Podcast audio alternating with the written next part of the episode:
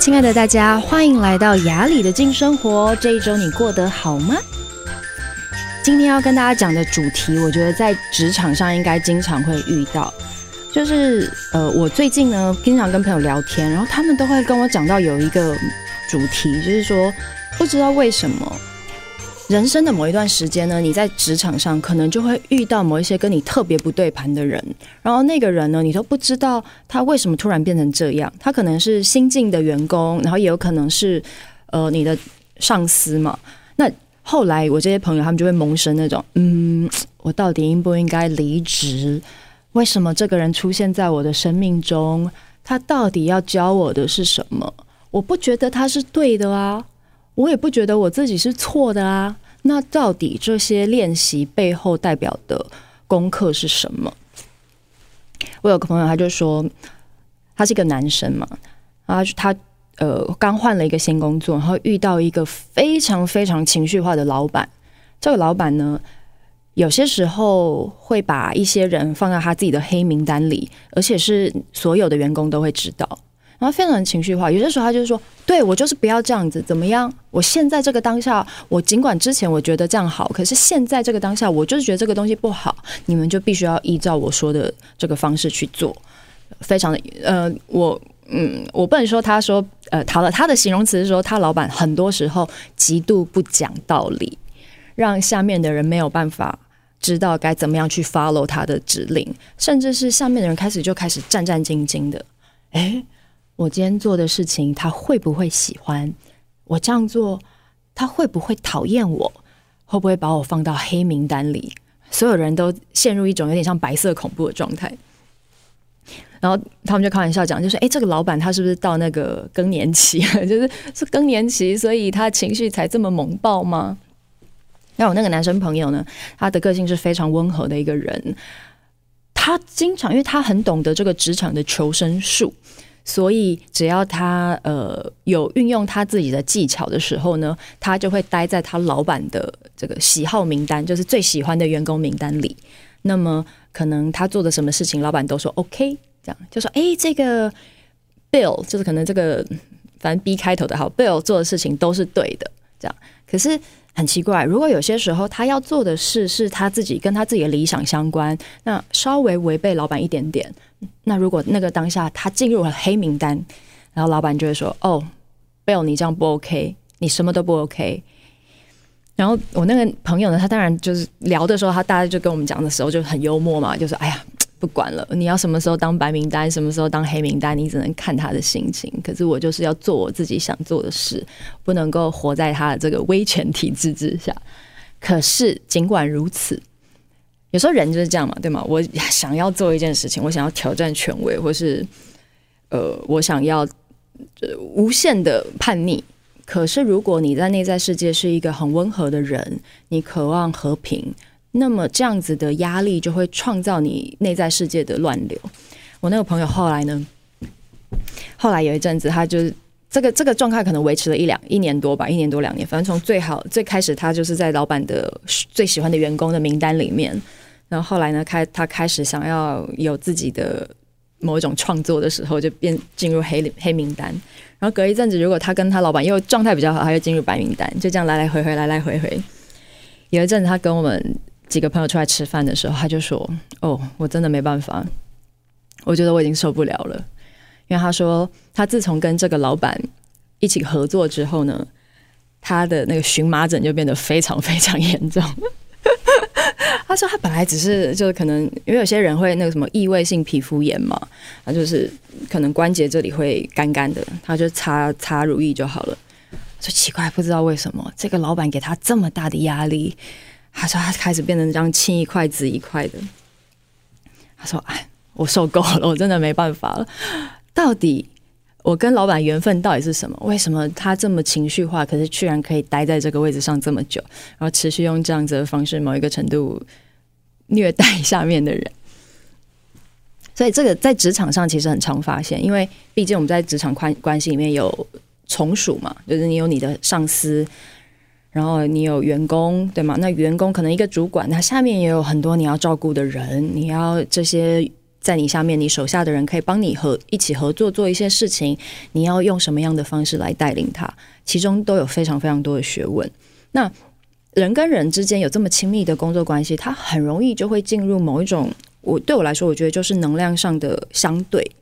就可能刚开始的时候，我们没有深入问题的核心，那么可能因为我们的距离拉得远，所以我们某一个程度是有保护色。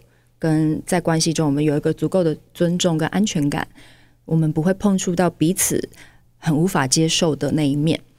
可是，当工作的时间越来越久了，越来越久了，可能会在某一个事件上，你就像一个陀螺，或是像一个时钟正在转，它也像是一个齿轮这样子正在转。那两个齿轮可能这样转转转，就会转到一个你的凹的跟它的凸的，可能就是正对的地方。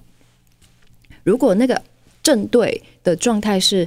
你们一个是阴，一个是阳，然后很合适，那就很 OK。可是如果你们在正对的状态里，是我的黑暗面遇到你的黑暗面，或是我在工作上的某种呃缺点，可以说缺点吗？或是我需要去挑战自己去面对的那个部分，如果正对的，就是也是你需要被看见的，那么就会进入很多的冲突。我还记得我之前在拍戏的时候，也是遇到前辈。那其实，在戏剧圈里面，嗯，前辈跟后辈的关系，他很明显的是，因为毕竟前辈就是比较会演戏，跟他在这个圈子的时间比较久，后辈一定是带着很多很多的尊重。可是有些时候，前辈也会求好心切，他会觉得在这个戏里面的所有人，我都想要让你变得更好。如果他在一个很正向的关系里。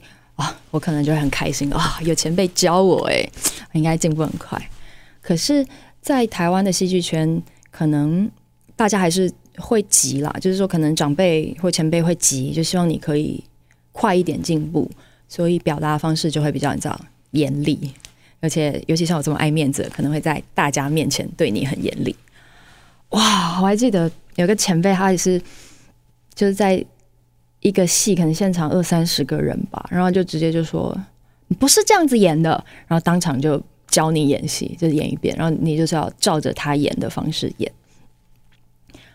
对我来说，我觉得在那个当下，我真的不知道怎么处理，我就是太太不知所措了，就是你真不知道，对啊，你就是照演对吗？一定长辈跟你讲，你就是照演呢、然后我要去面对那种在大家面前被被洗脸的那种感觉。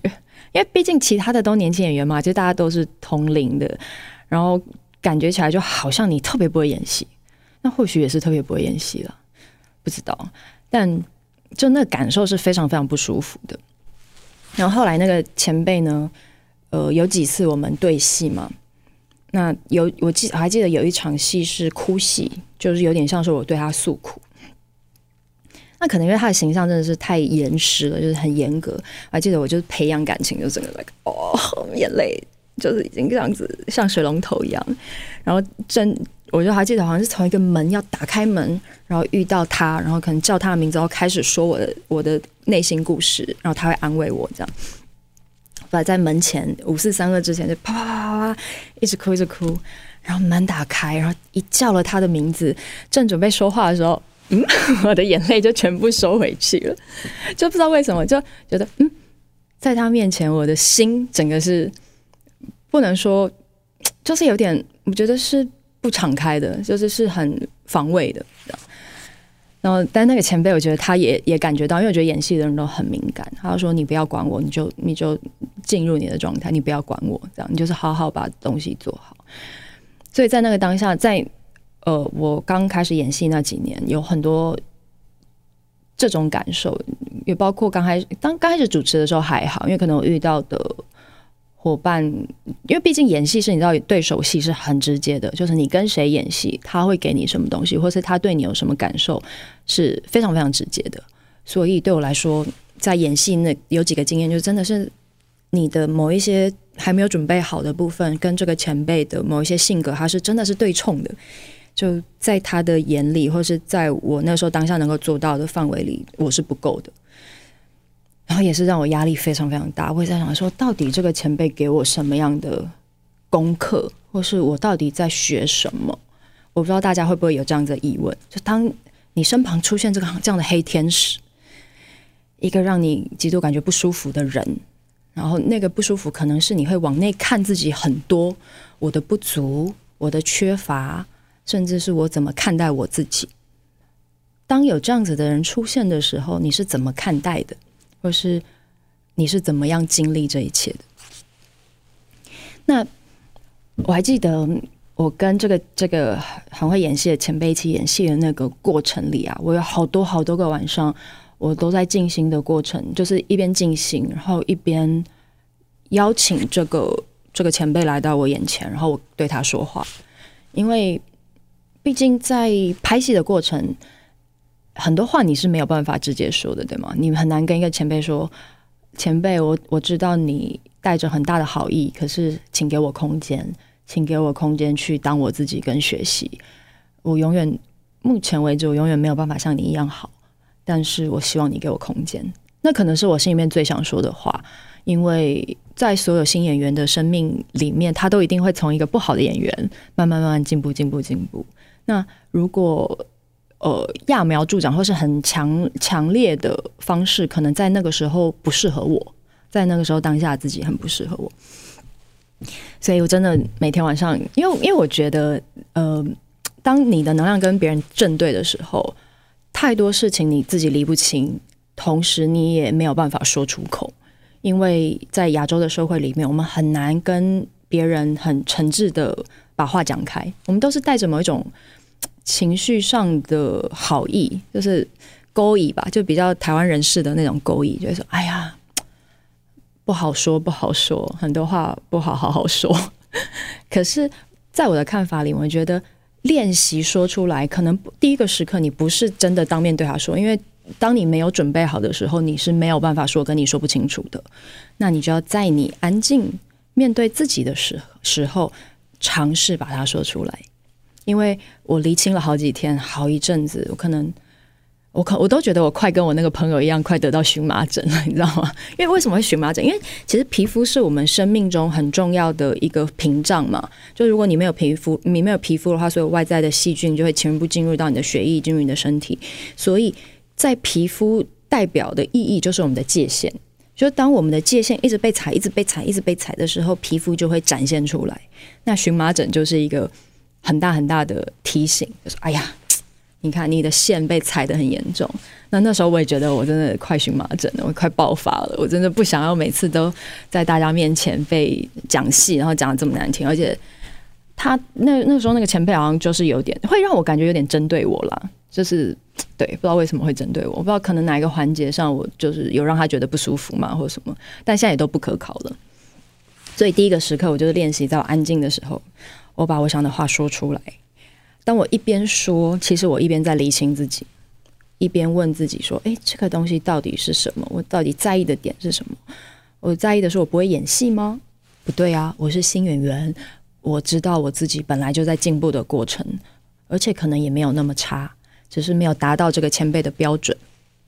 而且导演他们都没有说什么，就导演没有觉得我有问题嘛，就是前辈觉得我有问题。然后第二个就是我在想说。”那我应该要怎么样？下次再发生这样的事情的时候，怎么样？我可以协助自己不要那么不舒服。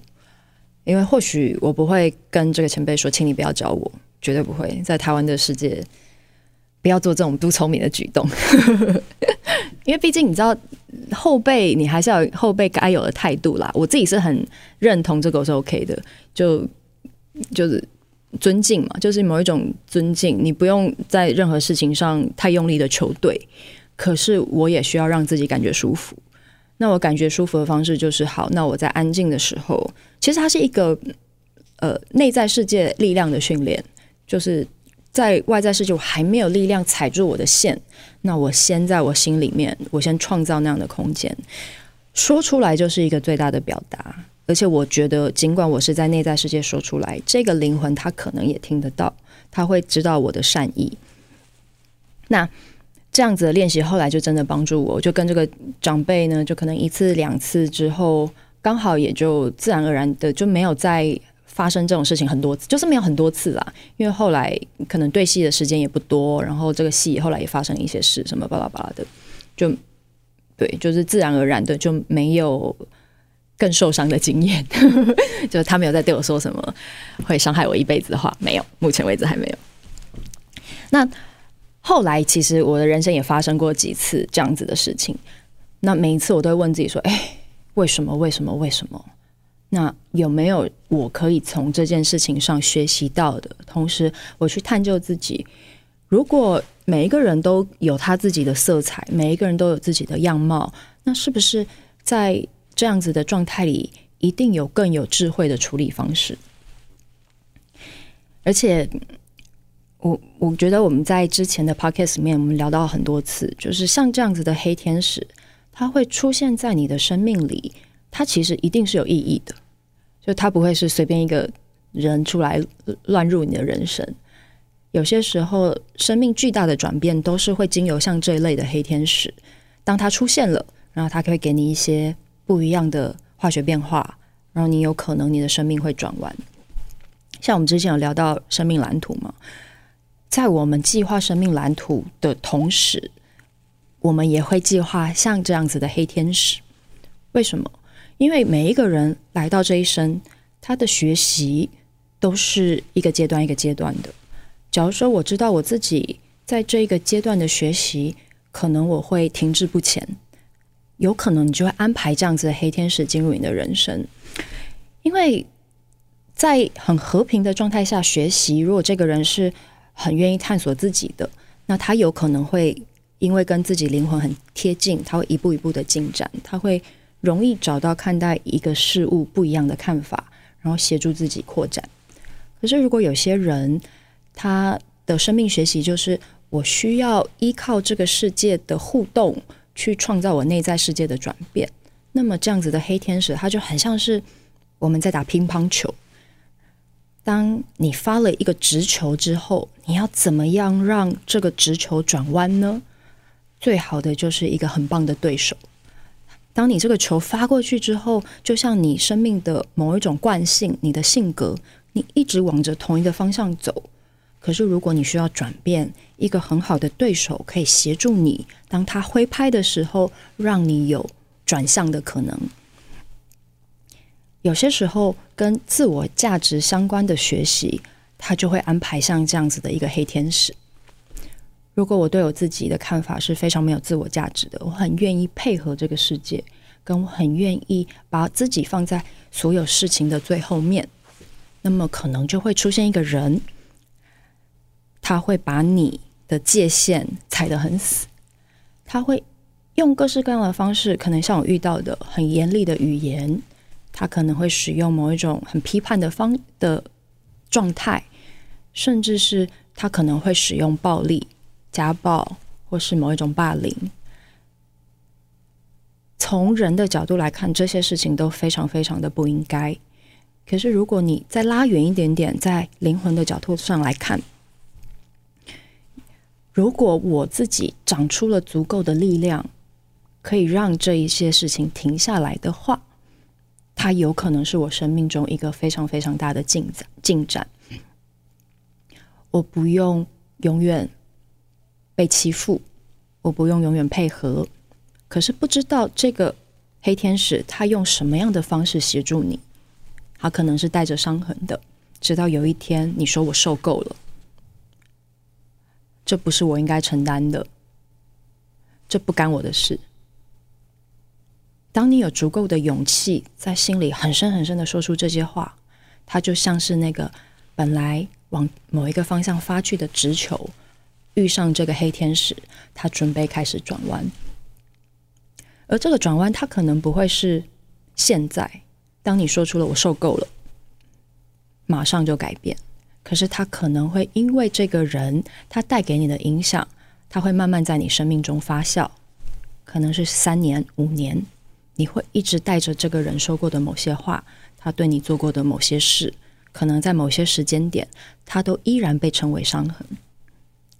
可是会因为你生命中曾经有过这样子的一个人，你慢慢的懂得怎么样去保有自己，怎么样去为自己争取，怎么样去为自己说话。跟是的，我就是站在这里，我是这样子，我的价值，它不需要被别人改写，由我自己来决定。我还记得我之前去上过一个身心灵成长课，就是那种要花好几万的。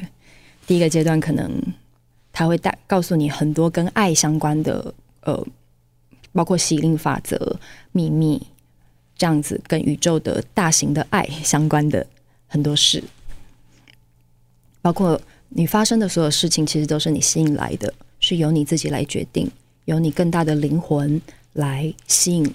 呃，更大的灵魂来创造的，所以第一阶段那几天上完之后，人都会很开心，就是沐浴在爱中，一个宇宙带给我们的很大的爱。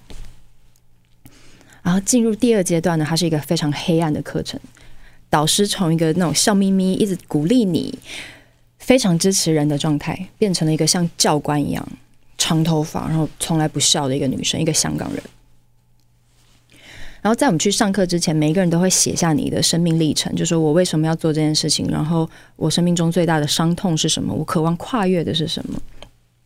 然后第二阶段的课程每天都有功课，然后在上课的过程里，因为教官是那个老师真的太凶了，所以每次我都感觉自己很紧绷、很害怕。